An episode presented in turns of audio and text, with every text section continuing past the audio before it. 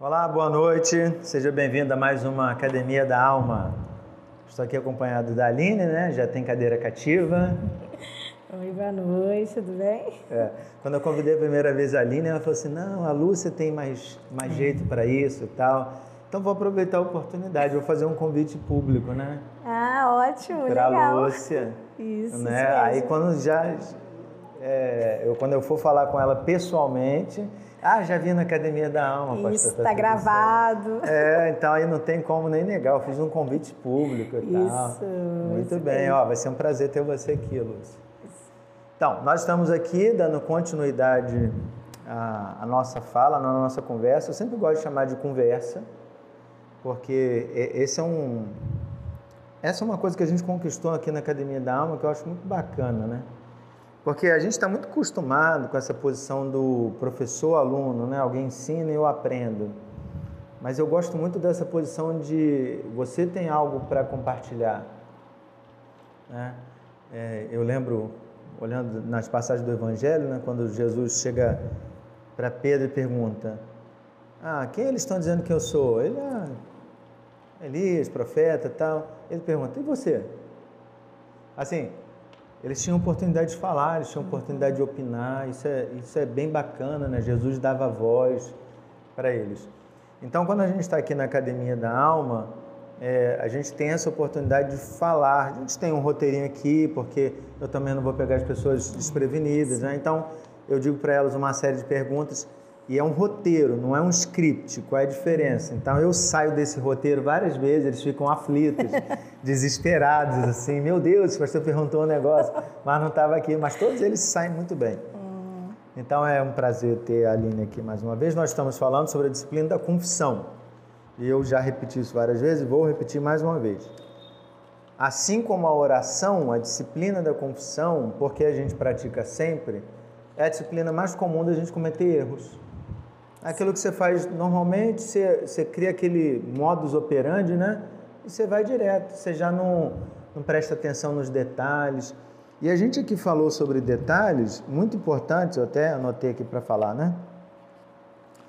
Porque no primeiro, já com a Cintia, a gente falou é, sobre Deus é luz e nele não habita treva alguma, de assim, às vezes, e essa foi a nossa conversa aqui, a gente fala do pecado, a gente pede perdão por ele, mas por ele, mas a gente não tem essa ideia às vezes de não faço mais. Levantei determinado. Não acontece. Por quê? Porque Deus é luz e nele não habita treva nenhuma. Eu estou com Deus e acabou. É, aí depois a gente entrou no, no outro aspecto, né? Foi com Lucas sobre a confissão pública. A gente usou lá o texto de Tiago. Se vale a pena, se é para abrir a boca para todo mundo, se é isso mesmo que Tiago está dizendo, né? Uma conversa bem bacana. Depois foi com, com o Diego, e aí a gente trocou de cadeira, né? Em vez do confessor, a gente ouviu é, o papel de quem ouve.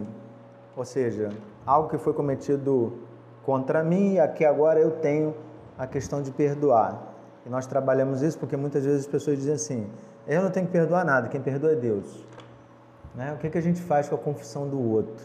Essa é a questão. E hoje nós vamos falar de um aspecto, toda vez que fala de cura de, de alma, assim, é a Aline, né? Todas as reflexões, Oh, meu Deus. todas as outras, você já reparou isso? Há uma repetição. Não foi proposital. É, eu não reparei. É, quando eu fui pensar nisso, aí eu falei assim, caramba, que coisa. Lembra que nós falamos da disciplina do estudo lá, João 8? É, acho que a minha memória está boa. É, e aí nós falamos, conhecereis a verdade, a verdade vos libertará. Então nós falamos da liberdade a partir do estudo e tal. Aí, ó, então, provoca a liberdade. Então nós vamos falar sobre a confissão e uma relação que existe com uma cura mais emocional. Sim. E o texto para isso, né, para essa reflexão, é Provérbios 28, verso 13. Provérbios 28, verso 13. Antes da leitura eu vou fazer oração, e aí você acompanha aí na sua Bíblia. Deus bendito, nós estamos aqui para ler a tua palavra, meditar nela, e nós pedimos graça e misericórdia de tua parte, para que a gente possa ouvir a voz do Senhor, né? Que o Senhor nos dê ouvidos atentos e um coração muito sensível a fazer aquilo que o Senhor nos manda fazer. Obrigado por tua palavra, obrigado pela vida da Nina, obrigado pela vida de cada pessoa que participa aqui da Academia da Alma. É, não só no dia de hoje, né, mas nos dias que se seguirão. Que esta palavra continue frutificando, em nome de Jesus. Amém. Amém. Então diz assim: O que encobre as suas transgressões jamais prosperará, mas o que as confessa e deixa alcançará misericórdia.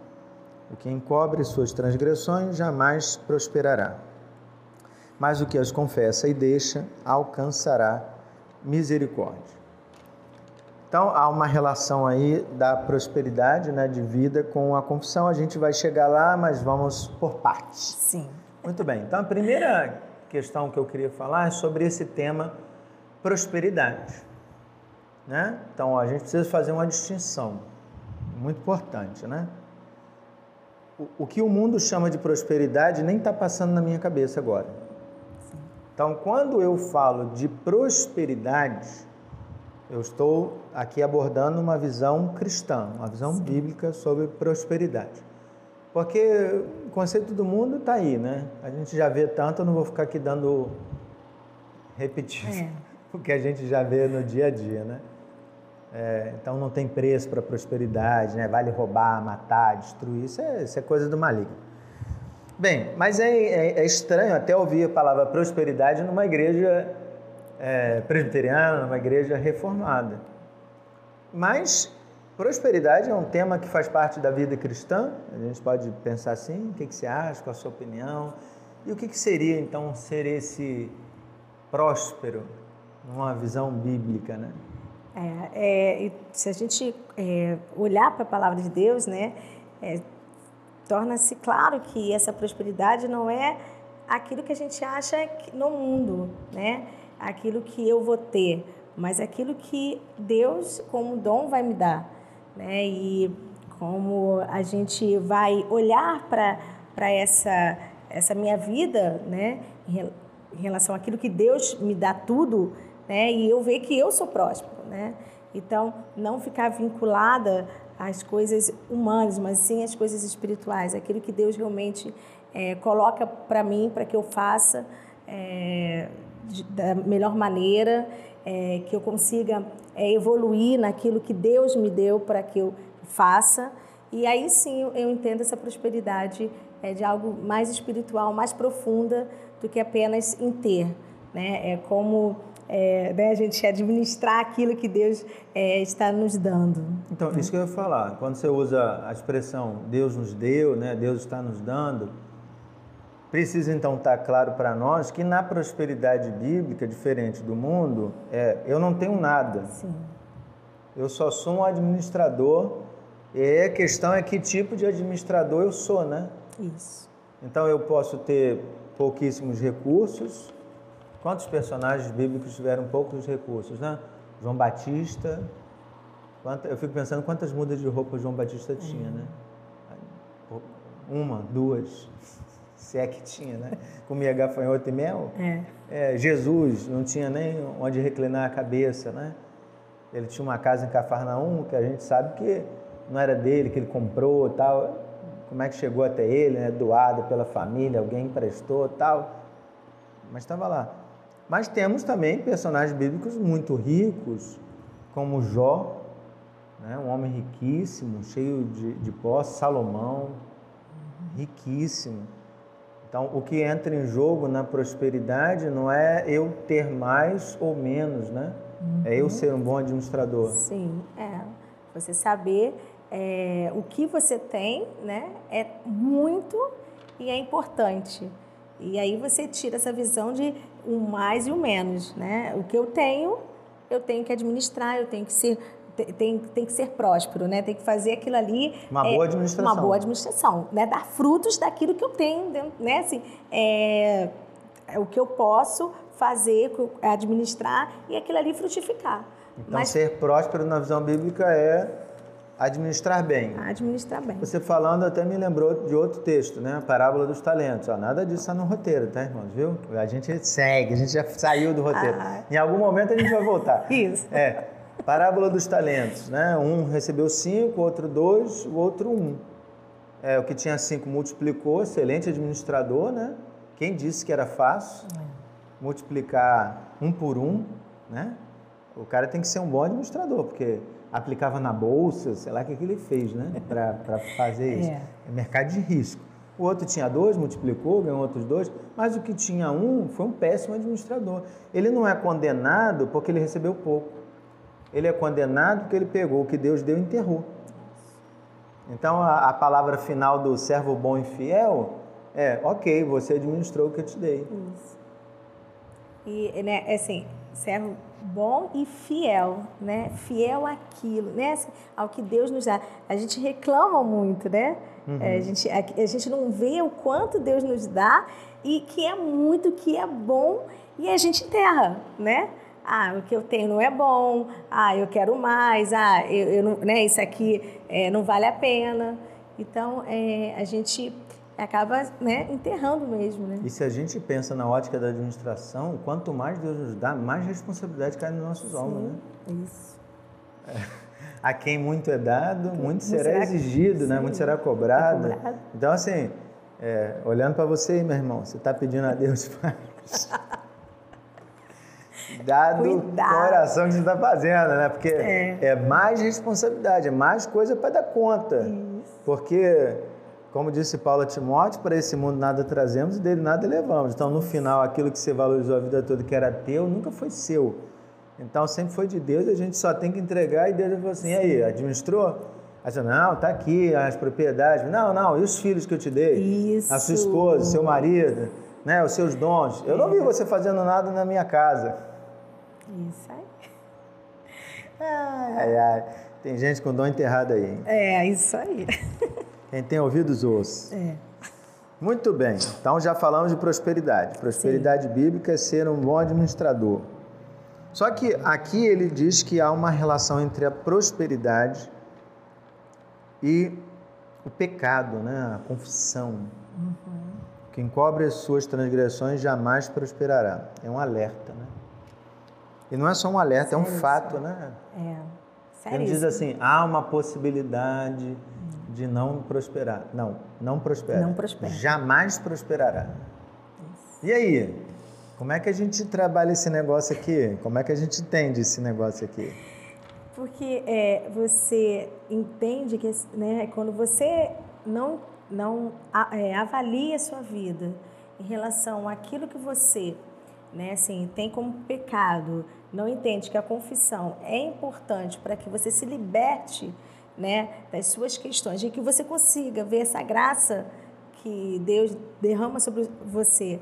Você, se você não tiver essa prática de confissão, de ver realmente a realidade, né, é, quem você é, você realmente não vai prosperar. Você não vai conseguir ver aquilo que Deus te dá como bênção, como algo maravilhoso, como algo importante.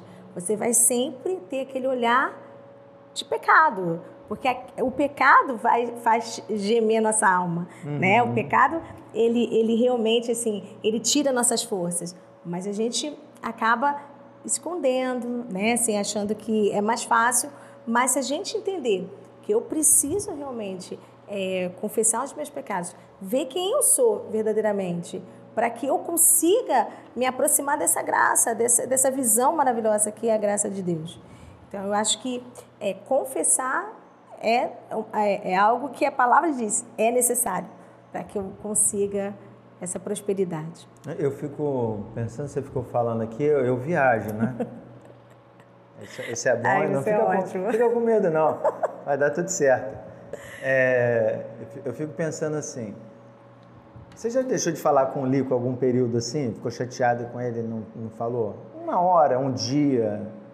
noiva, assim. É, não, depois é, noiva, eu não vou casar, confessar é... meu pecado aqui, não. Por isso que eu estou perguntando o seu. Não, é, o Lico não deixa. A questão é que eu até tento, mas o Lico não deixa. É, mas por que, que, eu, por que, que eu estou falando isso? Hum. Porque assim, quando você foi falando, fiquei pensando num relacionamento com Deus, né? A gente tem um relacionamento com Deus, pai e filho. A gente vive na mesma casa.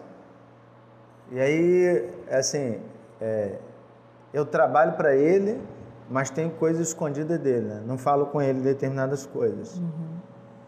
eu acho que esse tipo de relacionamento ele pode frutificar de alguma forma, né? Isso, isso cria uma ilusão da minha parte de que isso pode frutificar. E aí, quando você falou, me, me deu esse estalo assim: caramba, quando Deus então está dizendo que o que encobre jamais prosperará, é que se a gente pensa prosperidade dessa premissa da, do relacionamento com Deus, eu sou um administrador das coisas de Deus, ah, o ponto número um de ser um administrador de Deus é ter um relacionamento de confiança. Sim. Concorda comigo ou viajei muito? Não, com certeza. Até se a gente pensar no administrador mesmo, né, profissão, Aham, né, eu aham. preciso quem colocar algo na mão desse é, desse profissional tem que confiar, porque senão ele não coloca os bens dele, não é isso? E, e- e Deus faz isso naturalmente, mas nós é que, que erramos nessa, nessa relação com Deus, né? A gente não consegue é, é, ver que a gente precisa ser realmente sinceros, né? É, Deus olha pra gente e conhece tudo, ele, ele nos formou, mas Ele quer esse relacionamento. E eu, né, nós aqui que ficamos nessa coisa de, de tentar esconder, Achar que achar estamos criando um segredo. segredinhos, mas Deus conhece. Ele só quer que a gente reconheça né, a nossa dependência e os nossos pecados, para que a gente tente realmente a, a mudança, né? A virar a chave daquilo que faz mal. E é engraçado, porque assim, tem uma tendência nossa que é, poxa, a gente faz uma coisa errada, ninguém quer contar para ninguém, né? Ah, acabei de brincar aqui, ah, vou falar do seu pecado, não do meu. É porque eu já falo muito dos meus, assim. Isso, é, eu... Dá uma amenizada hoje, né? É, mas quando a gente cria essa coisa de, de segredo, é porque de alguma forma esse, esse pecado nos envergonha. Sim. E, e aí vem, não Deus, mas parece que é o maligno mesmo, no nosso ouvido, contando uma mentira. Conta isso não, cara, deixa isso pra lá, isso aí não faz mal nenhum, passa por cima disso. Vai ser até pior se falar. É, vai ser pior olha, se né? falar. Totalmente. Ninguém a palavra de viu. Deus fala, confessa. E aí o mundo vem, não, né? Tipo assim, maligno. encobre, Não, a gente, não, vou, vou esconder, ninguém vai descobrir. Ou se descobrir, é, eu, eu tenho como resolver, né? Mais tarde. É, textozinho bíblico para embasar isso que a gente estava falando, lá em Atos 5, né? Ananias e Safira. Venderam um terreno e aí chegaram a um acordo, esconderam, né? Pra quê? Esconderam, né? Não, para parecer bem, porque o texto final encerra dizendo que Barnabé era um homem reconhecido pela comunidade por doar seus bens, né? Tem até uma musiquinha pro Barnabé, Sim. né? É, né? Seu- É o único louvor que não é para Jesus, né? É para Barnabé. Mas eu não tenho crise não, eu acho legal. É, mas eles chegam e escondem. E eu lembro que a, a- Pedro, né, quando chega para Safira, né, ele, ele faz essa questão espiritual. Deixa eu até olhar lá. para ver se eu não estou com tanta loucura assim, né? É porque eu estou falando de qual, irmãos? Isso aqui também não faz parte dos, É, não faz. do nosso roteiro. Então, Atos 5, ah lá, ó, versículo 3, está até marcadinho na minha Bíblia, ó. Olha. Ó, então disse Pedro, Ananias, porque encheu Satanás teu coração. Uhum. Então é, é um engano, né? Para que a gente minta, para que a gente esconda, para que a gente não diga a verdade. Então, todas as vezes que a gente esconde uma confissão, né, eu fiz algo errado e eu não tratei esse pecado de alguma forma, eu fingi que fui bom moço, né? Todo mundo acha que eu fui bom moço, né? E eu não digo para as pessoas, realmente eu fiz isso, pensei naquilo. A gente não tem noção de que a gente está impactando o relacionamento com Deus. Sim. Né? É, porque a gente, o tempo todo, né, a gente é, se engana né, em tentar é, não resolver nossas questões, né? E principalmente é, confess, confessar é você se libertar dos pecados, é você olhar e falar assim, é, né, assim, é, ter a oportunidade de escutar de Deus, assim, ó, faz diferente, né? É, essa atitude não foi legal, você, você tem a oportunidade de, ser, de ter uma atitude diferente. Então, assim, é, você se abrir é, nesse sentimento de confusão, porque eu fico pensando que, como você falou, é uma prática que a gente faz, né? mas eu acho que poucos fazem em casa. Eu acho que a gente começa mais de culto, né? Mais de culto. A gente ora, a gente, né, tem vários momentos com Deus, mas às vezes, ou muitas das vezes, né, esse momento que também seria importantíssimo, né, é, a gente é, não faz em casa. E aí eu fiquei pensando, acumula tudo para o domingo? De repente até esqueço. Certamente, e aí eu vou falar pessoalmente, né? Certamente, se você não tratou isso durante a semana, você não vai lembrar disso. Não vai. E você não vai ter realmente, você não vai falar a verdade, você vai esconder. Ou né? então você vai ser generalista, né? Sim, tipo. Perdoa sem, todas as minhas falhas. É, minhas falhas, aquilo que eu nem sei direito. Nem lembro. Nem lembro. Você não conhece meu coração. Não é?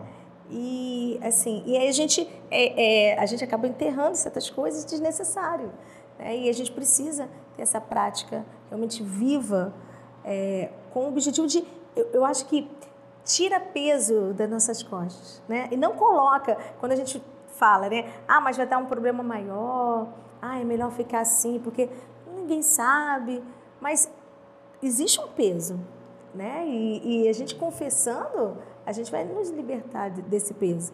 Só que a gente prefere, né, aquela esconder, né, assim, né, de Deus para assim, realmente é, manter um, uma situação que é uma grande mentira, né? Hum. Porque o pecado é uma mentira. É, e é engraçado porque assim, quando a gente junta as duas reflexões, né? Prosperidade e confissão, é, uma ao lado da outra, não parece ter sentido nenhum. É. Prosperidade, vida financeira, administração, o que, que tem a ver administração com confissão? Né? Mas a Bíblia une as duas coisas. E aí eu fico pensando aqui comigo, puxa, eu enquanto discípulo de Jesus tenho que ter noção, e aí eu vou fazer uma afirmação, quero perguntar se você concorda, né? Uhum. Ou como é que a gente responderia isso?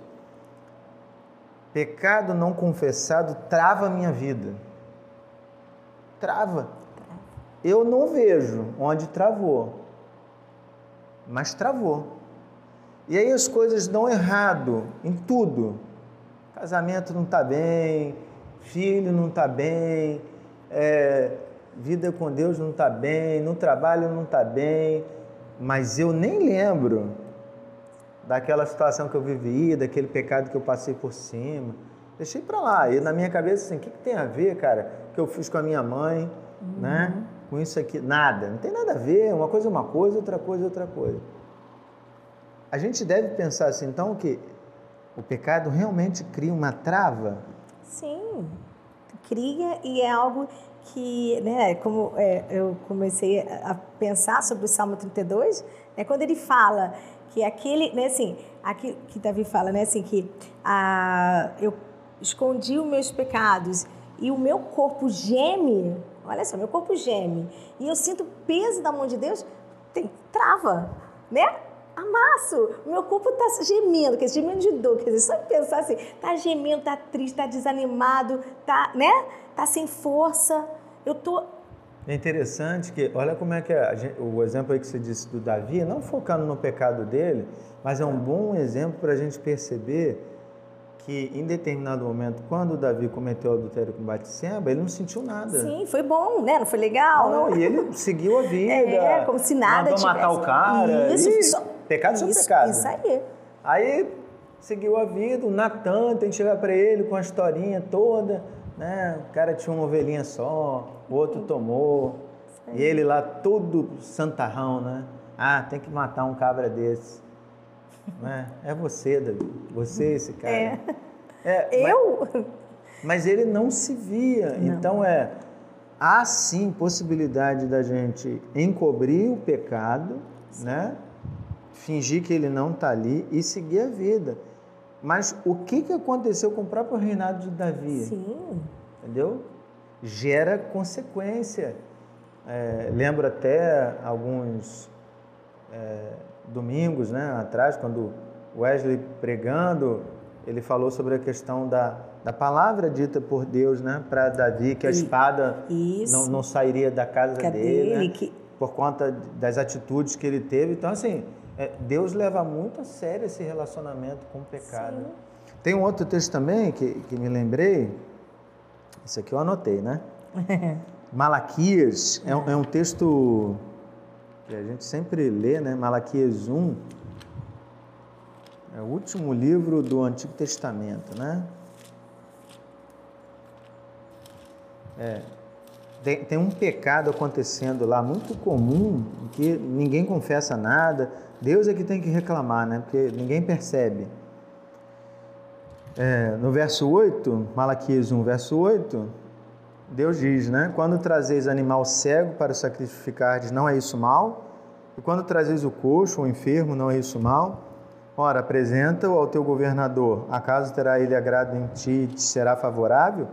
Diz o Senhor dos Exércitos. Então, Deus está reclamando com o povo que o povo está entregando o resto, né? Sim. E o povo não, é, não, não percebe isso. Mas aí o que, que eu acho interessante que eu queria citar? É que quando ele, ele cita né, aquela expressão de, de trazer todos os dízimos à casa do tesouro, o que, que Deus está tá falando? Né? Aí no capítulo 3, no verso 10, ele diz assim: Trazei todos os dízimos na casa do tesouro para que haja mantimento na minha casa e provar-me nisto, diz o Senhor dos Exércitos, se eu não vos abrir as janelas do céu não derramar sobre vós bênçãos sem medida.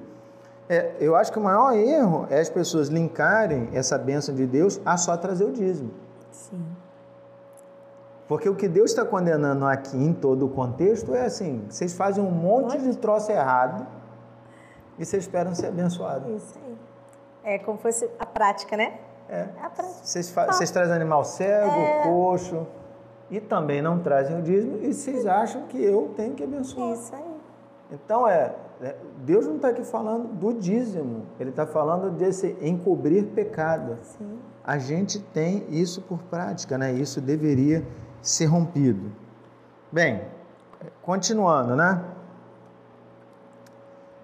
Eu posso então dizer que esse pecado precisa ser confessado? É quase uma obrigação.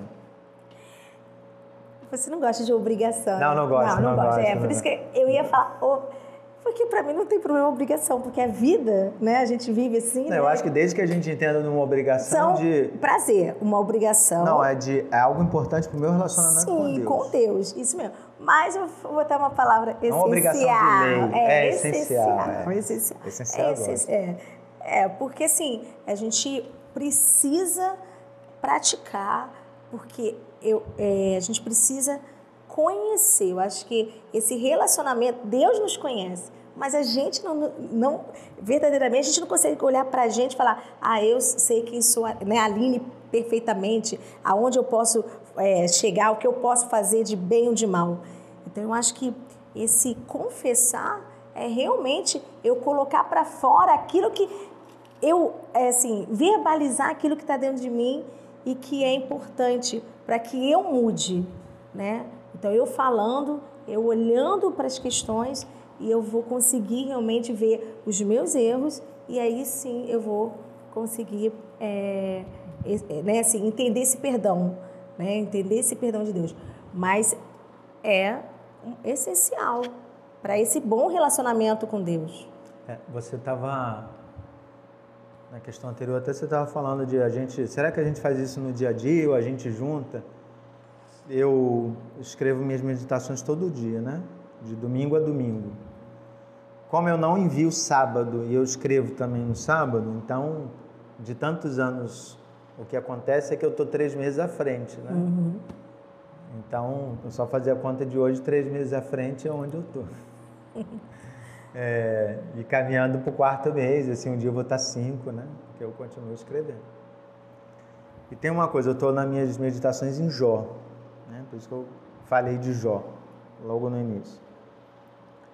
Tem uma coisa que eu li Jó e, e, e observei agora, e eu não estou aqui para levantar uma questão teológica Sim. nova, mas, é, mas de pensar. Só no início do livro de Jó é que está escrito que em tudo isso Jó não pecou. Dali para frente, essa expressão não aparece mais. Porque de fato, nas palavras de Jó, existem coisas que são equivocadas. Sim, sim. É. Completamente equivocadas. Sim. Aí é onde eu quero chegar. É, Jó tem uma relação de eu fiz e esperava diferente. Isso no capítulo 31, então, isso fica claríssimo. Poxa, eu não dei o dinheiro para o órfão. Qual foi o pobre que eu não alimentei? Uhum. Né? Qual foi a prostituta que eu não acolhi? Uhum. Então, ele tem uma relação de expectativa de eu faço, faço e, e recebo. E recebo. Né? Tem uma expectativa de mérito ali, bem claro. Ele pode até achar que não tem, mas ele tem. Só que o que, que acontece? É fácil falar do Jó. Então, uma coisa que eu tenho na meditação é, quando eu recebo esse confronto, eu sempre faço a pergunta, e quando eu fui assim?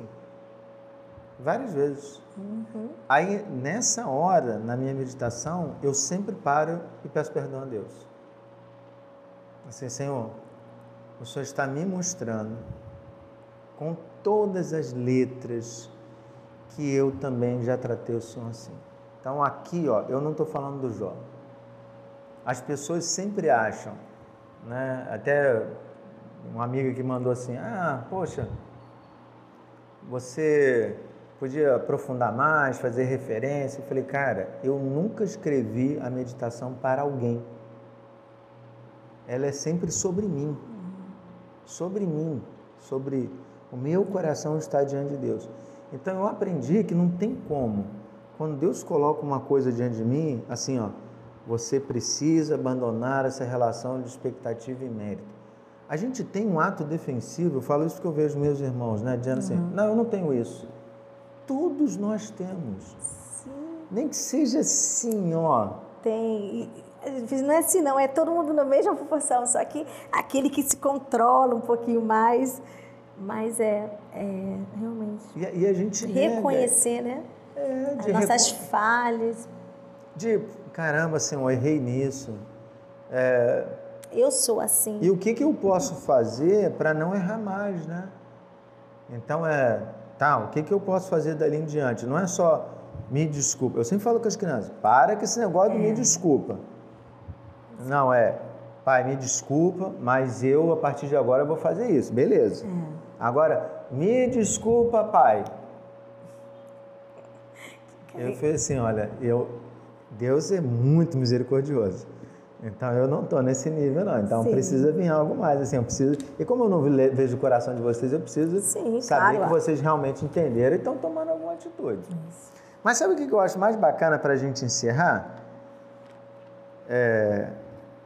Depois disso eu vou fazer minhas considerações finais. Você pode pensar nas suas considerações finais. Sabe o que, que o texto encerra? O que encobre as suas transgressões jamais prosperará mas o que as confessa e deixa alcançará misericórdia. Misericórdia.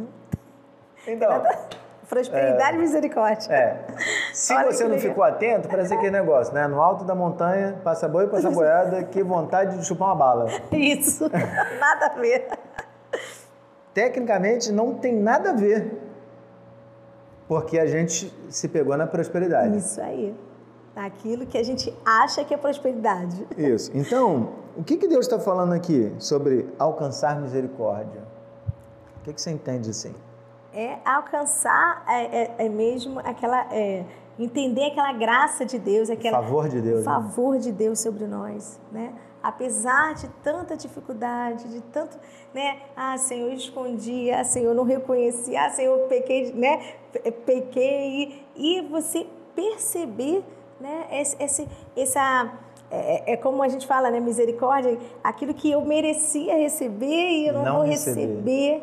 Por esse Deus me olhar tão, com esse amor que a gente não consegue, né? Assim, a gente consegue imaginar, mas não, não é aquilo verdadeiramente que é o amor de Deus, porque é tão grande. Mas é você olhar e falar assim: apesar de tudo, Deus vai lá, vai, né, olha para a gente e não pesa a mão como a gente, mesmo falando que ó, a mão está pesada, mas não é tão pesada, né? Então não tem nada a ver com prosperidade financeira. Nada a ver. Tem a ver com prosperidade no relacionamento com, com Deus. Com Deus. Né? As coisas que, que, né, o, o, que eu tenho com Deus, né?